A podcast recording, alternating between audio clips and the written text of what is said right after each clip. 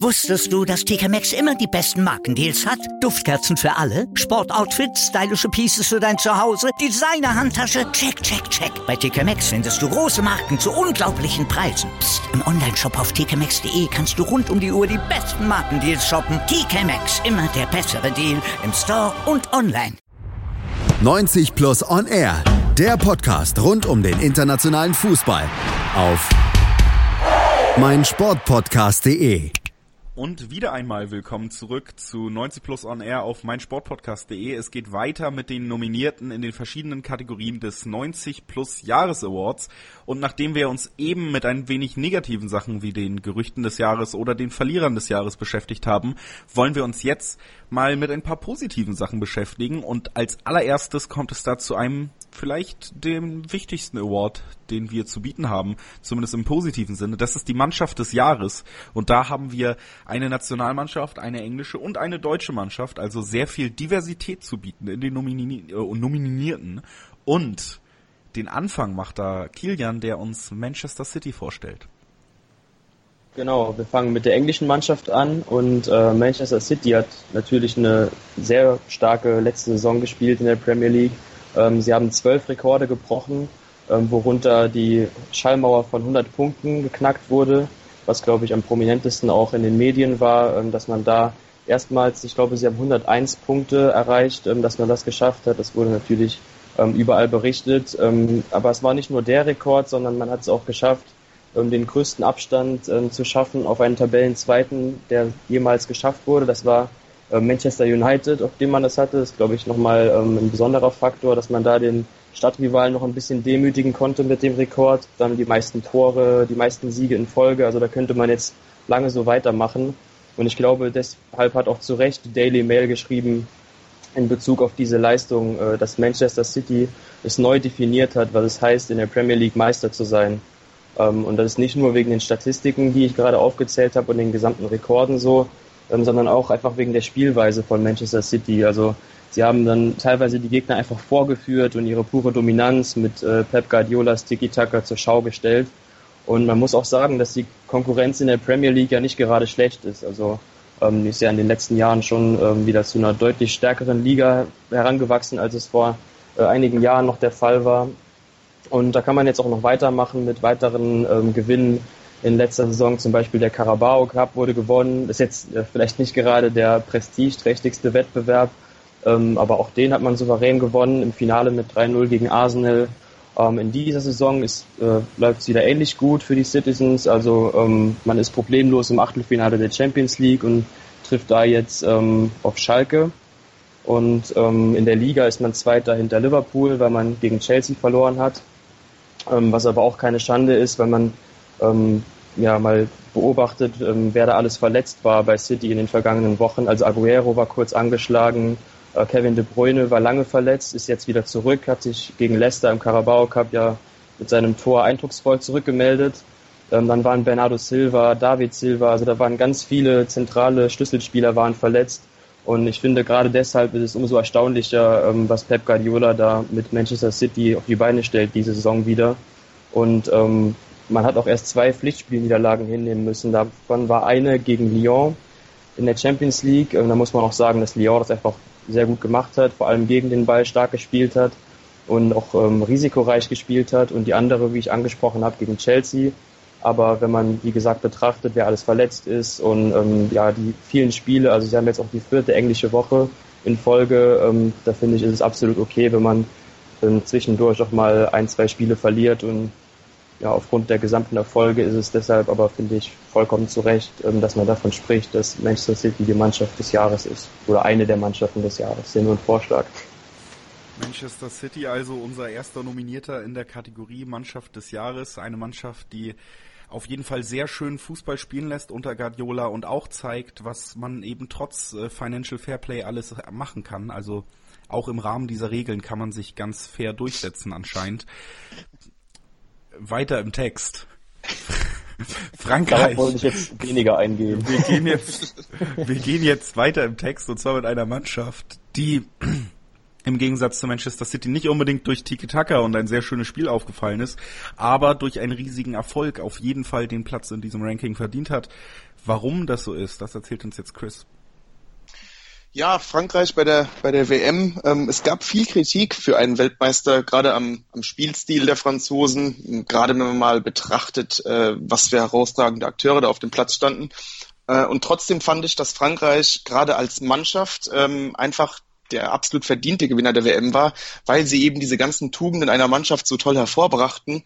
Ähm, da haben wir zum Beispiel mal äh, Didier Deschamps, der als Trainer massiv unter der Kritik stand, eben weil die Spielweise der Franzosen nicht so überragend ansehnlich war und nicht so attraktiv war und ähm, sich aber nicht hat von seinem System abbringen lassen, denn er wollte pragmatisch zu Werke gehen, er wollte nicht schön spielen, er wollte gewinnen und ähm, dementsprechend äh, verfolgt er weiter seine Philosophie und natürlich auch die Spieler selbst. Da hast du beispielsweise einen Olivier Giroud, der sich auch dem System unterordnete. Er wurde belächelt, dass er keine Tore machte, aber wer sich die Spiele genau äh, ansieht, der sieht einfach, was Giroud für einen enormen Anteil am kompletten Spiel der Franzosen hatte als zentrale Anspielstation.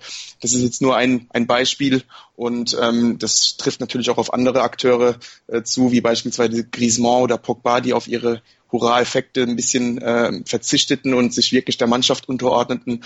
Und ähm, ich fand es einfach sehr imponierend, dass eine komplette Mannschaft inklusive Trainer und so individuell verschiedene Charaktere wie ein Conte und ein Pogba und so weiter sich alle als dieses tolle Kollektiv präsentierten und eben, wie der Name schon sagt, als absolute Mannschaft ähm, den Titel holten. Und daher sind sie für mich auch wirklich die, die Mannschaft des Jahres. Also der zweite nominierte Frankreich, der erste war Manchester City, aber wie bei jeder Kategorie gibt es drei im Bunde und wenn man diese Mannschaft, die wir jetzt gleich hören würden, hören werden, betrachten im Kontext, dann ist es vielleicht der Underdog, hat auch vor einem sehr schweren Sommer gestanden, aber es kam alles anders und deswegen eine verdiente, äh, verdiente Nominierung. Nico, erzähl uns mehr. Genau, sind wir nämlich bei Eintracht Frankfurt angelangt. Die Frankfurter für mich äh, haben mich gleich zweimal in diesem Jahr überrascht. Einmal in der Rückrunde, wo ich ehrlich gesagt damit gerechnet habe, dass sie einbrechen nach einer richtig guten Hinrunde. Ähm, das ist aber wirklich nur ganz kurz passiert, äh, nämlich als, als der Wechsel von Kovac zum FC Bayern dann bekannt wurde. Da haben sie dann den einen oder anderen Punkt liegen lassen, haben so noch die Champions League in Anführungsstrichen verspielt, wenn man das so nennen möchte. Am Ende sind sie dann aber eben doch äh, in die Europa League eingezogen, haben den DFB-Pokal gewonnen im Finale gegen den FC Bayern. Also sowieso schon mal eine richtig, richtig gute Saison für die Frankfurter. Und dann kam es im Sommer knüppeldick. Wie gesagt, Kovac äh, hat die Mannschaft verlassen. Eigentlich derjenige, der so für den wiedergewonnenen Erfolg äh, der Frankfurter stand, der für ähm, die Mentalität der Frankfurter stand und für das, was sie eben spielen oder gespielt haben. Dann kam eben kam hinzu, dass viele Leistungsträger den Verein verlassen haben mit Radetzky, mit Boateng, mit Wolf, mit Mascarell. Also eigentlich so die Säulen des Erfolgs äh, sind alle weggegangen. Und äh, so war eigentlich fast zu erwarten, dass sie in der darauffolgenden Saison, eben diese Saison, richtig große Probleme bekommen würden unter dem neuen Trainer Adi Hütter. Und ähm, dann das 0 zu 5 im Supercup gegen die Bayern, wo sie wirklich absolut chancenlos waren das hat das dann, das Ganze dann so ein bisschen bestätigt, auch meine Vermutung, auch mit dem Pokal aus dann, mit dem Peinlichen direkt in der ersten Runde. Und dann haben sie aber wirklich äh, bisher eine richtig, richtig gute Hinrunde hingelegt. Also spielen sehr, sehr guten Fußball, äh, haben sich zu einer Offensivmannschaft tatsächlich entwickelt unter Adi Hütter, äh, stehen zu Recht äh, im oberen Tabellendrittel haben einige Teams schon vor Probleme gestellt, äh, vorne natürlich mit Jovic, mit Rebic, mit Aller, wahrscheinlich somit die gefährlichste Offensivreihe aktuell in der Bundesliga. Will ich jetzt mal die Dortmunder außen vor lassen, aber ansonsten natürlich sehr, sehr gefährlich. Ähm, da Costa mit einer richtig, richtig guten Entwicklung. Also ähm, wirklich etwas, wo mit nicht unbedingt zu rechnen war, dann auch international sehr, sehr reif aufgetreten, haben, sind da durch ihre Gruppe gefegt mit äh, namhaften Teams wie Marseille, mit Lazio, haben jedes, jedes Spiel gewonnen, stehen jetzt äh, zu Recht in der nächsten Runde. Also die Frankfurter wirklich äh, rundum gelungenes Jahr.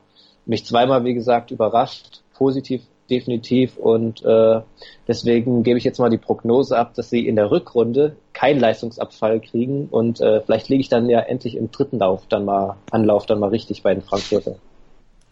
Also Eintracht Frankfurt, äh, Frankfurt auch ein eindrucksvolles Jahr hingelegt und wenn es jetzt noch so weitergeht in dieser Saison, dann schafft man es vielleicht auch endlich mal, sich im oberen Tabellenfeld festzusetzen, nicht nur eine gute Saison zu spielen, sondern jetzt wirklich darauf aufbauen zu können. Ist den Fans und dem Umfeld in Frankfurt natürlich extrem zu gönnen. Da gibt es ja sehr viele Leute, die damit sehr viel Herzblut dabei sind. Das ist einer dieser Vereine, wo es dann auch ordentlich gefeiert wird, wenn es mal was zu feiern gibt. Wir feiern die Mannschaft des Jahres die ihr abstimmen könnt. Das könnt ihr auf Twitter tun die, für die 90 Plus Jahres Awards. Um das Ganze abzuschließen, fragen wir auch hier nochmal in die Runde, wer ist euer Favorit in dieser Kategorie? Und wir fangen wie immer bei Manuel an. Es ist schwer in der Kategorie, aber ähm, aufgrund der Art und Weise würde ich wahrscheinlich am ehesten zu Manchester City tendieren. Alles klar. Dann machen wir mit Chris weiter. Ähm, ich muss wirklich sagen, dass ich bei Frankreich bleibe, weil ich eben wirklich diese diese Tugenden einer absoluten Mannschaft ähm, so imposant fand und äh, fand und deswegen bleibe ich auf jeden Fall beim Weltmeister. Nico? Ich schließe mich dem Manu an und sage Manchester City. Dann hat Kilian das letzte Wort in dieser Runde. Ja, ich finde es eigentlich immer ganz schön, wenn man so einer Mannschaft wie Frankfurt äh, da die Stimme gibt, die es schaffen, aus, sage ich mal, vergleichsweise so, äh, so wenig, so viel zu machen aber für mich hat ähm, City dann dieses Jahr doch mit ihren ganzen Rekorden einfach ähm, ja, zu viel erreicht, um sie da nicht zu nominieren. Also doch die Mannschaft, die aus sehr viel, sehr viel gemacht hat. Genau das, ja. Alles klar, dann haben wir das zusammen und damit auch die fünfte Kategorie unserer Jahresawards abgeschlossen, euch mal vorgestellt, wer da so nominiert ist und hören uns gleich dann mit der sechsten wieder. Die heißt Newcomer des Jahres und da beschäftigen wir uns mit den Spielern, die an der Siebener Straße ganz hoch im YouTube-Verlauf stehen. Wusstest du, dass TK Maxx immer die besten Markendeals hat? Duftkerzen für alle, Sportoutfits, stylische Pieces für dein Zuhause, Designer-Handtasche, check, check, check. Bei TK Maxx findest du große Marken zu unglaublichen Preisen. Psst. im Onlineshop auf tkmaxx.de kannst du rund um die Uhr die besten Markendeals shoppen. TK Maxx, immer der bessere Deal im Store und online. 90 Plus On Air, der Podcast rund um den internationalen Fußball auf mein Sportpodcast.de. Willkommen bei mein Sportpodcast.de. Nach fünf Jahren harter Arbeit und viel Schweiß und Tränen haben wir uns im Jahr 2018 endlich selbst gefunden. Wir sind Podcast. Wir bieten euch die größte Auswahl an Sportpodcasts, die der deutschsprachige Raum so zu bieten hat. Über 20 Sportarten, mehr als 45 Podcast-Serien über 9000 veröffentlichte Podcasts und über 5 Millionen Podcast-Downloads allein im Jahr 2018. Das ist einfach nur Wahnsinn. Gemeinsam mit euch freuen wir uns auf ein spannendes und sportliches 2019. Danke, dass ihr alle dabei seid. Wir sind Podcast. Wir sind mein Sportpodcast.de.